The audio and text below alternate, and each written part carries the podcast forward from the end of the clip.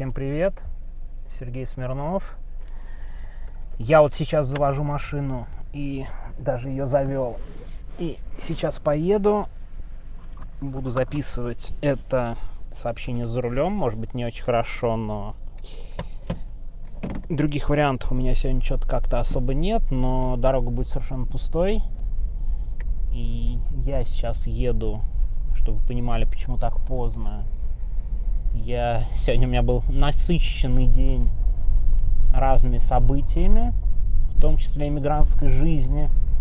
Мы сегодня поиграли. А, слышите, щелкается, да? Машина закрывается. Мы сегодня поиграли в питанг в Вильнюсе. Я погулял с детьми. Потом вечером перекладываю, простите, телефон, потому что почему-то меня не хочет он как-то нормально показывать ничего.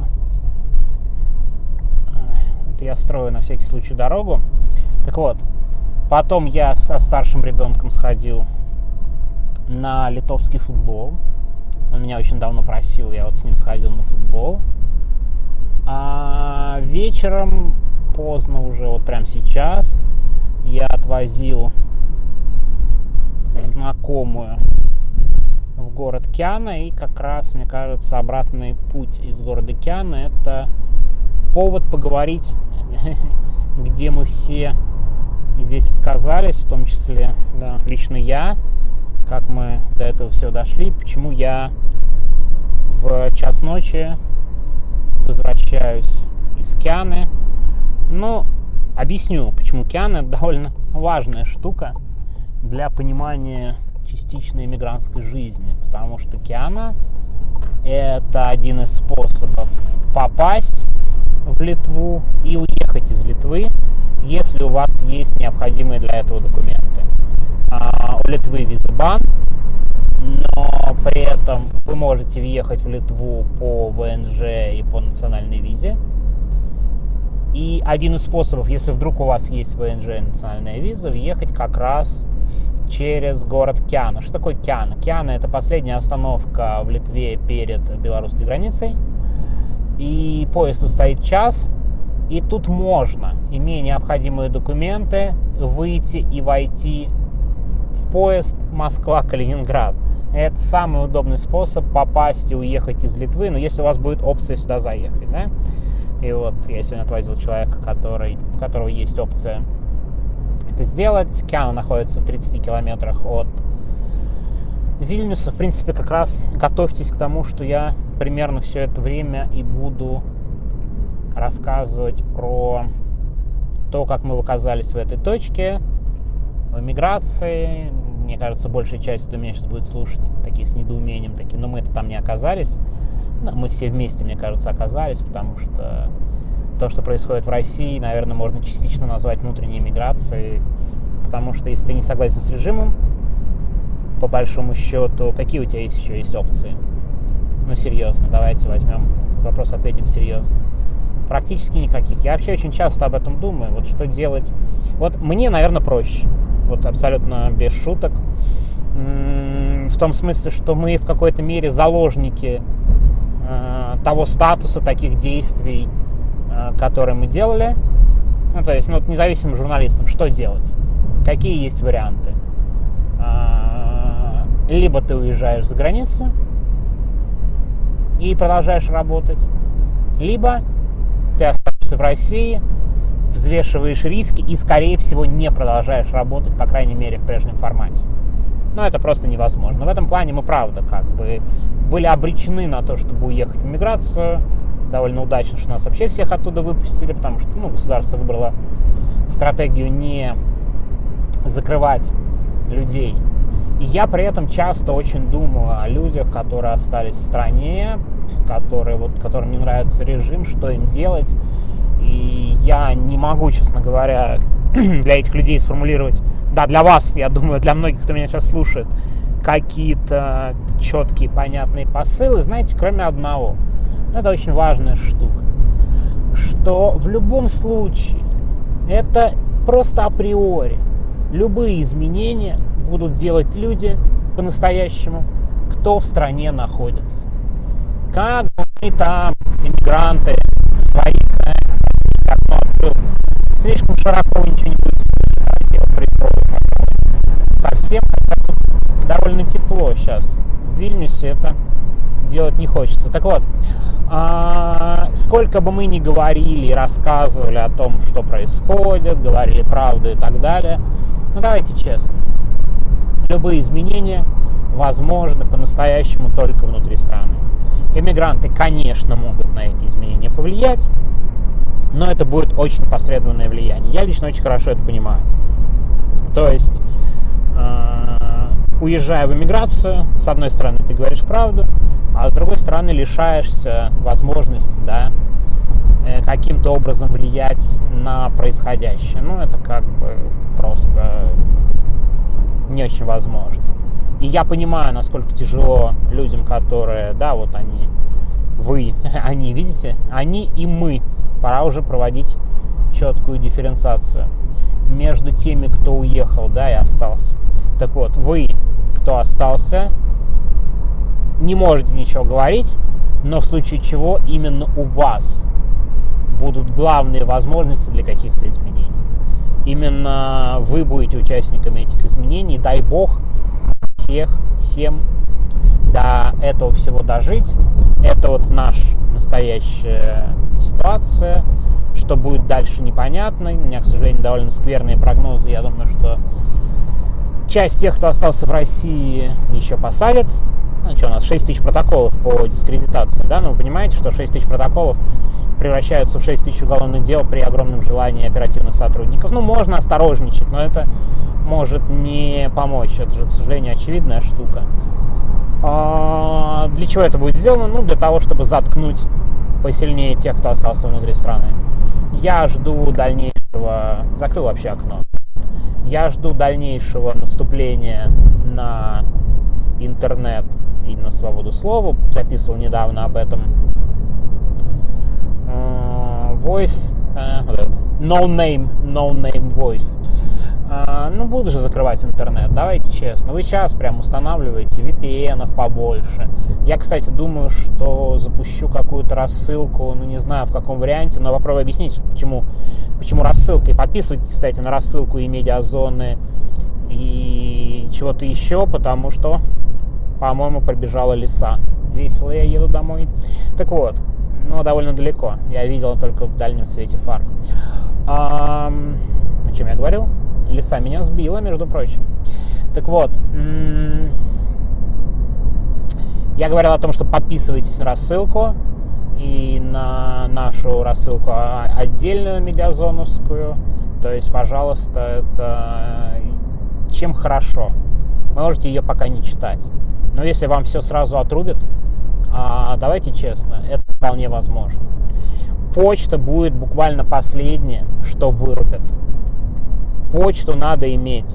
На почту будем слать, ну не знаю, голосовых я вряд ли буду слать на почту, но какую-то связь мы можем поддерживать через почту, потому что почта э, на обычных серверах это последнее, что могут отключить, но они еще и не сразу узнают о почтах. Даже если все почтовые сервисы Гугла они отключат, ну, заведем почту на каких-то российских сервисах, пусть они ее читают, а нам все равно будет нужна не для секретной переписки, а для рассылки по сторонникам. Ну, конечно, это тоже требует осторожности и так далее. Но подпишитесь на рассылку. В любом случае в рассылке будут способы сообщать, что и дальше. При этом я, знаете, с ужасом, ну как с ужасом, не с ужасом, но, в общем, с таким неприятным чувством жду, если отключат интернет, как у нас упадет посещаемость, и это очень сильно отразится примерно на всем, подумают, ой, нафига нам эти медиа, которых никто не читает, посмотрите на их посещаемость, а, они никому не нужны и вообще превращаются в СМИ для релакантов. Да, вот я, честно говоря, очень боюсь превратиться в СМИ для релакантов. Я никогда не хотел уезжать из России, ну, по-настоящему, да, то есть вот прям по-настоящему мечтать уехать из страны. Никогда не хотел. Что-то мне все равно жарко, я открою окно. Будет немножко хуже слышно, но я надеюсь, микрофон у меня близко, и если будет очень плохо слышно, скажите, типа, ты придурок, не записывай нам больше таких голосовух, но это просто единственный вариант. Я собираюсь приехать домой и лечь спать. Мне завтра ребенка вести в школу с утра. Не удивляйтесь, август, но ребенок неделю болел, и ему надо срочно в э, школьную группу, а то он сходит с ума дома, да, вот затащил меня даже сегодня на футбол. Так что трудно будет записать иначе. Ну и, мне кажется, отличная возможность порефлексировать, поговорить о нашем статусе и нашем состоянии именно сейчас. А, так что рассылка. Подписывайтесь на рассылку. Я думаю, я запущу какую-то свою рассылку в ближайшее время. Ну, просто август плохой месяц для этого. Ну, в сентябре где-нибудь запущу рассылку, может, она будет какой-то исторической. Посмотрим. И я, конечно, с ужасом представляю, как нас будут плохо читать. СМИ для релакантов, э, ощущение бесполезности и ненужности. Нам надо к этому психологически тоже готовиться. Это о минусах жизни в эмиграции. Ну, то есть они тоже есть, поверьте. Хотя у нас довольно много плюсов, но минусы они тоже есть. Э, конечно, о будущем ты думаешь с таким, ну, не трудом, но то есть ты понимаешь, что Бог знает, что с независимой журналистикой совсем будет через э, там, 5, 7, 8 лет.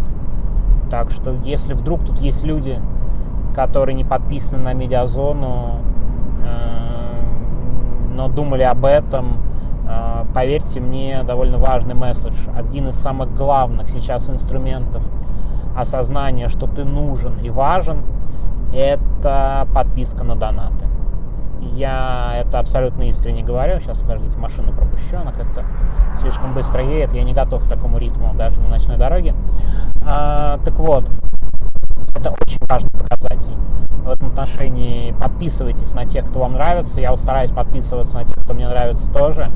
Потому что, да, это может выглядеть странно, что вы донатите друг другу, но донат – это способ ощутить поддержку.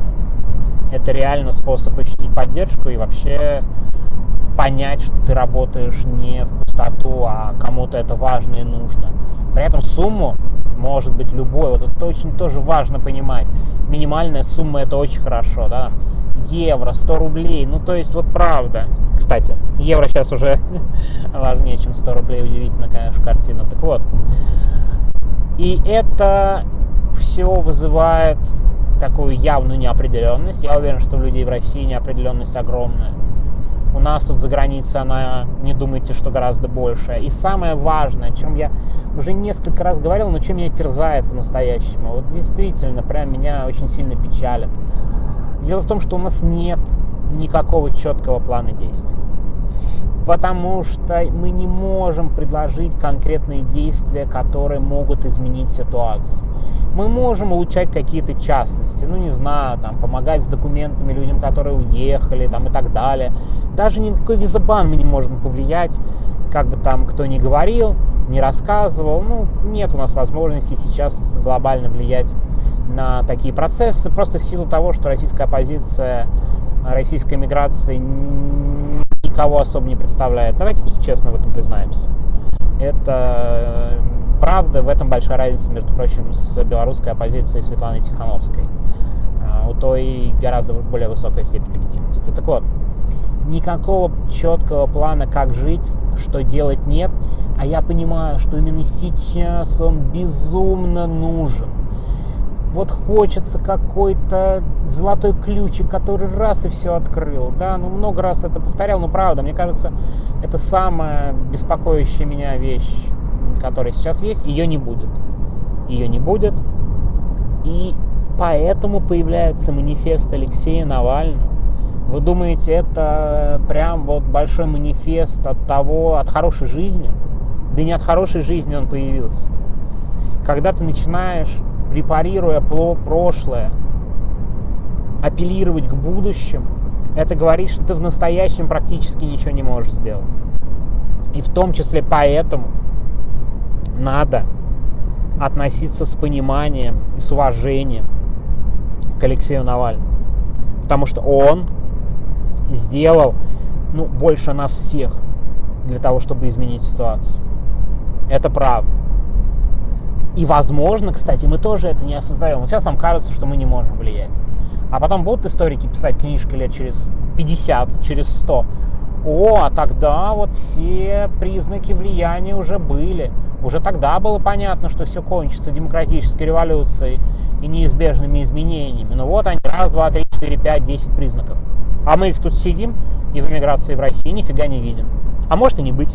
А может диктатура еще на сто лет. Ну как бы, давайте готовиться к самым неприятным вещам. А, именно поэтому Алексей Навальный пишет и о прошлом, и о будущем. И очень важно это обращение, потому что он предлагает не делать ошибки прошлого и посмотреть в будущее. Лично я прочитал его большой манифест именно таким образом. Хотя, с моей точки зрения, там, ну, понятно его желание упоминать конкретные фамилии, это и понятно, как это привлекает внимание. Но это было, на мой взгляд, совсем не обязательно. Но это личная моя точка зрения. И так все все понимают, как говорит Алексей Навальный. Ну, может быть, лишнее повторение и хорошо, и здорово, но вот, не знаю, я довольно спокойно. Может быть, это моя такая позиция стараться вообще ни с кем лишний раз не ссориться из-за бесполезности. Ну, что мы, знаете, напоминаем какую-то белогвардейскую миграцию из э, советских новелл, советских, я бы сказал, оперет, да, как бы, которые непрерывно ссорятся друг с другом по каким-то совсем пустякам. Буквально вторая серия кинофильма «Бег». Прям не хочется в это превращаться абсолютно. Так вот, э, что касается будущего, ну, совершенно очевидно, мне кажется, что надо о нем говорить. То есть вот у меня абсолютно ноль сомнений, потому что если ты не говоришь о будущем и его не моделируешь, то у тебя нет никакого плана, если вдруг эти изменения произойдут, что делать при этом строить планы или строить, да, как бы создавать кабинет министров, это другая крайность. Это другая крайность, и в этом отношении, мне кажется, Алексей Навальный избежал двух крайностей, да, и с одной стороны а, совсем ни о чем не говорить, а с другой стороны формировать кабинет министр правительства России 2045 года. Ну, блин, ну так нельзя, да, то есть я думаю, все тут взрослые люди понимают, что, ну, это довольно странно и нелепо, честно говоря, звучит. Так что очень хороший манифест по идее. Ну, абсолютно понятно, что писал Алексей Навальный.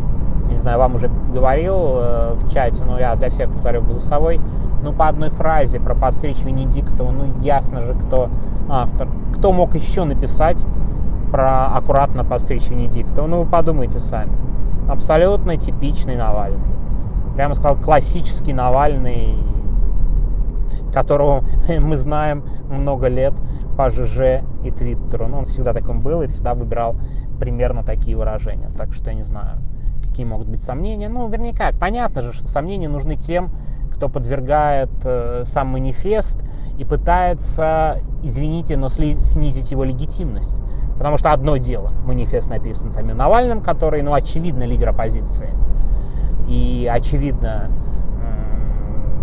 формирует повестку оппозиционную. Другое дело, он написан не Навальным, и тогда его можно поставить под сомнение, с ним спорить и так далее. Да, потому что спорить с человеком, которому дали 19 лет, который сидит на пожизненном сроке, довольно непросто.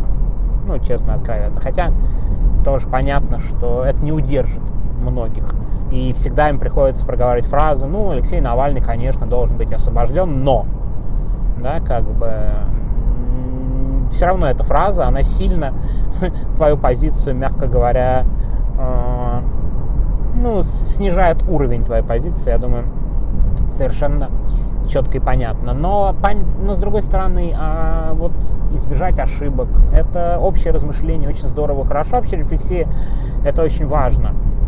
Но что дальше-то делать с этим? Что с этим дальше делать? А что вот после этого обсуждения? Что Алексей Навальный еще нам может предложить и написать? Я, кстати, уверен, что он придумает что-то еще, что мы будем обсуждать и, возможно, делать. Ну, посмотрим.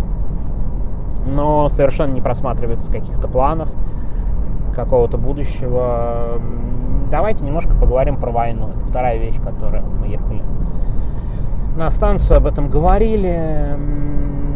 очень же печально выглядит картина. Я просто помню, когда я записал ролик перед Новым годом, я специально выбрал такой довольно алармистский вариант, что вечная война и всеобщая мобилизация, ну, всеобщей мобилизации, как мы видим, нет, явно не будет, с частичной непонятно, вроде как она нужна, но политически тоже абсолютно понятно, власти ее будут избегать. То есть вечная война-то есть. Вот как бы ужас данной ситуации, что никаких предпосылок к концу этой страшной войны не видно. Я просто не представляю, как война может закончиться. На фронте, давайте признаем, плюс-минус баланс сил. Украина чуть-чуть наступает, но при этом ни о какой сокрушительной победе речь не идет. И такими темпами Украина может очень долго наступать и возвращать свои земли.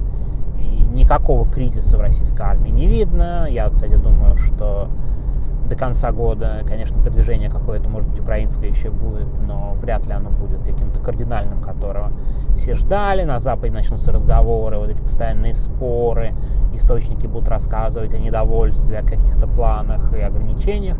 При этом предпосылок для мира и для каких-то переговоров о мире лично я не вижу никаких. Ну, то есть от того, что все будут говорить, нам бы неплохо поговорить о мире, мира не наступит. Ну, то есть это абсолютно невозможный сценарий, на мой взгляд. Как, на каких условиях сейчас может быть подписан мир? Ну, давайте честно признаемся. Сами себе. Вы видите такую возможность? Лично я не вижу. Ну, может быть, я, конечно, как обычно все воспринимаю. Простите, если громко, еду по яму, тут кусочек ремонта. Кстати, чтобы вы понимали, за все время меня обогнала одна машина, один автомобиль. То есть я еду по абсолютно чистой дороге. Я думаю, что еще пару автомобилей я встречу во время этого получасового путешествия. Это максимум. Потому что я еду аккуратно. Да, у меня микрофон в районе ремня, я очень внимательно слежу на дорогу. И просто, если кто-то меня видит со стороны, наверное, думает, что я сумасшедший, разговариваю сам с собой в машине. Так вот, э, никаких предпосылок для остановки войны не вижу. Но другое дело, что активные действия могут быть менее интенсивными, но это возможно. Но не более того. Но не более того. И в этом ужас ситуации. Нет даже никаких посредников настоящих, чтобы этот конфликт был прекращен. Самый вероятный сценарий, ну, в том или ином виде, это сейчас смерть или отстранение Владимира Путина. Ну, правда. А как еще? Ну, как еще прекратить конфликт? Усадить Владимира Путина и Украину за стол переговоров? На каких условиях? Если мы насчитали там 47 тысяч погибших в мае, сейчас их абсолютно точно больше 50 тысяч, ну вот представьте себе, что при интенсивности таких действий, как будут расти потери. Скоро все привыкнут к атакам на Москву и на крупные российские города. Я, кстати, думаю, что помимо Москвы в ближайшее время будут атакованы дронами какие-то другие города, не знаю, Санкт-Петербург, Воронеж, ну, как бы уже атакован был, и что-то еще, но в том смысле, что Украина не имеет больших возможностей, ну, кроме буквально дронов, атаковать российскую территорию, а значит, она будет эту возможность использовать. Ну, это выглядит логично, простите. Э, Украине надо же как-то отвечать. И как ей отвечать? Какие есть опции? Да никаких больше опций нет. Поэтому российским городам постепенно придется привыкать к вот этим атакам дронов. Других вариантов ну просто нет просто нет.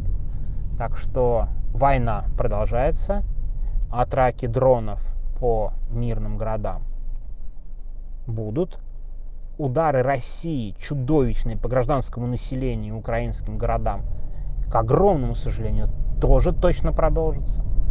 Понимаете, да, в какой точке мы находимся? Какой ужас у нас из-за этой войны, ну серьезно. Какой кошмар. Вот, вот, вот это просто катастрофа. И опять конца края этой катастрофе совершенно не видно. Алексей Навальный задал же очень, очень крутой вопрос. Мне кажется, ключевой. Ну, это даже не вопрос была, а претензия. А могли ли мы это избежать? И это еще одна из тем, о которых лично я думаю очень, ну как, часто. Я буду врать часто. Я думаю, что я постоянно думаю. Это все, конечно, ерунда. Я могу слишком э, показаться, да, делать вид, что я слишком умный. На самом деле, конечно, нет. Конечно, я постоянно об этом не думаю, но вот периодически такое мелькает про то, какие возможности были упущены. Кстати, помню вот любимый спор многих в Твиттере и что-то еще. Помните, в 2011 году надо ли было уходить с площади революции на Болотную? Ну вот как бы я тогда, ну как-то никогда, помню, не высказывался по этой позиции, но мне кажется, это такой довольно ложный спор. Но не было никакой решимости стоять на площади революции. Абсолютно никакой, ни у кого. Ну давайте честно. И какая разница тогда, э, где что было делать, если никто не знал, что делать? Это было без разницы. И я вообще не уверен, что у нас в какой-то момент были какие-то возможности всерьез сопротивляться властям. Очень обидно, наверное, это про себя говорить, что вот мы такие глупые, немощные и не, так сказать,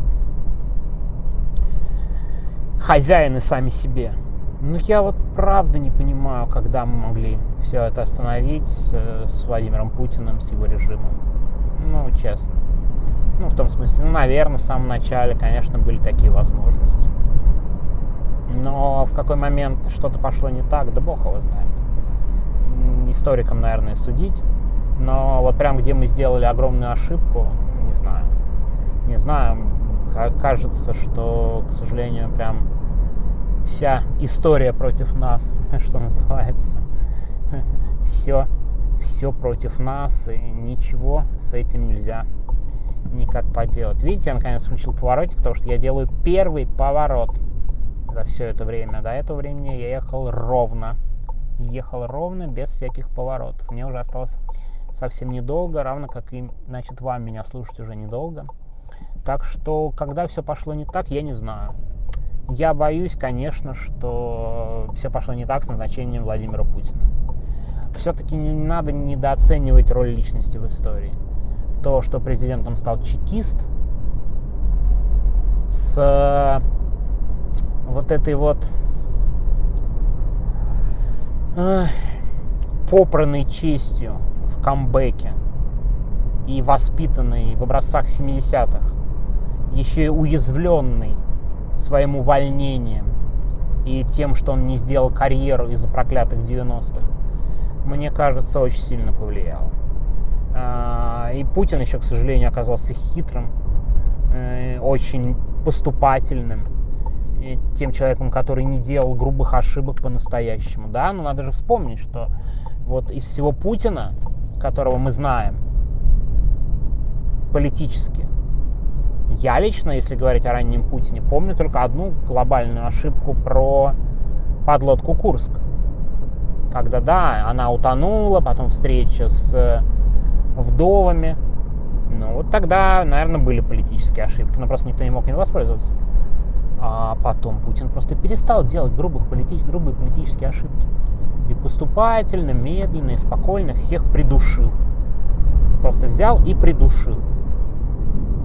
Так что, конечно, ошибка была даже при выборе. Так что проклятие к Ельцину, ельцинским временам лично я в посте Алексея Навального присовокупил бы этим хейтом выбора наследника, который оказался очень для нас всех важным и печальным. Еще и молодого выбрал. Выбрал бы какого-нибудь престарелого придурка-чекиста. Он бы уже подох к этому времени. Так нет же молодой и бодрый еще Владимир Путин, да, понимаете, что ему всего 70 лет. 70. С такой медициной еще лет 20 нас ждет.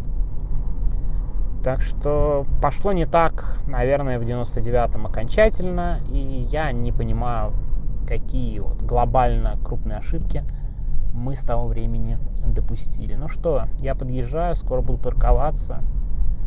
Так что моя длинная телега Сегодня максимально рефлексия на текущий момент скоро будет закончена. Заодно нам место мне поискать для парковки. Не очень хорошо с парковкой. Такое-то время, как вы понимаете. Вот так вот. Вот такая у меня сегодня невеселая, как мне кажется, и грустная рефлексия для нас, для всех. Ну что, всем пока. Буду парковаться, вроде есть места, к счастью для меня. Вот прикол, если я никакое сообщение не записал, оно просто закончилось. Сейчас посмотрим, подождите.